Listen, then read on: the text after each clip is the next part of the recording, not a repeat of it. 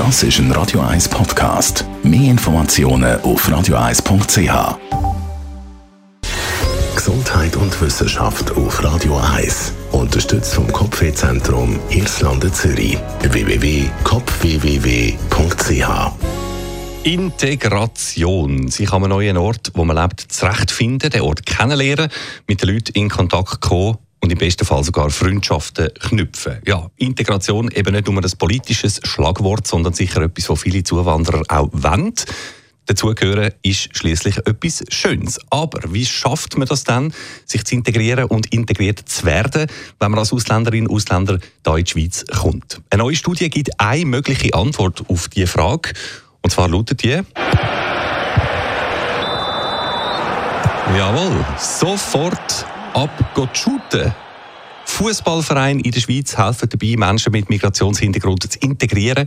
Das zeigt eine neue Studie von der Universität Bern. Das Vereinsleben, das helfe unter anderem beim Sprachlehren, ja, und sie gehen darüber aus, sozial äußerst integrativ heisst es.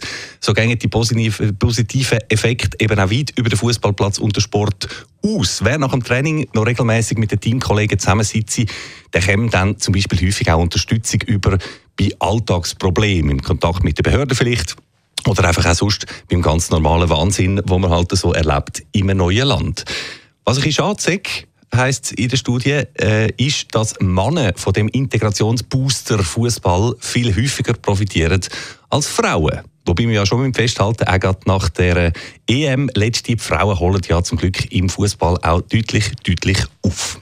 Also, wenn Sie das Gefühl haben, Ihre neuen Nachbarn stechen noch ein verloren in der Welt, schicken Sie sie doch mal in Sportverein oder vermutlich auch jede andere Art von Verein. Die Studie da, die hat zwar nur den Fußball angeschaut, soweit ich gesehen habe, aber ich nehme jetzt mal stark an, auch der gemischte Chor oder, weiß nicht, die freiwillige Feuerwehr vielleicht, hätte einen ähnlich positiven Effekt.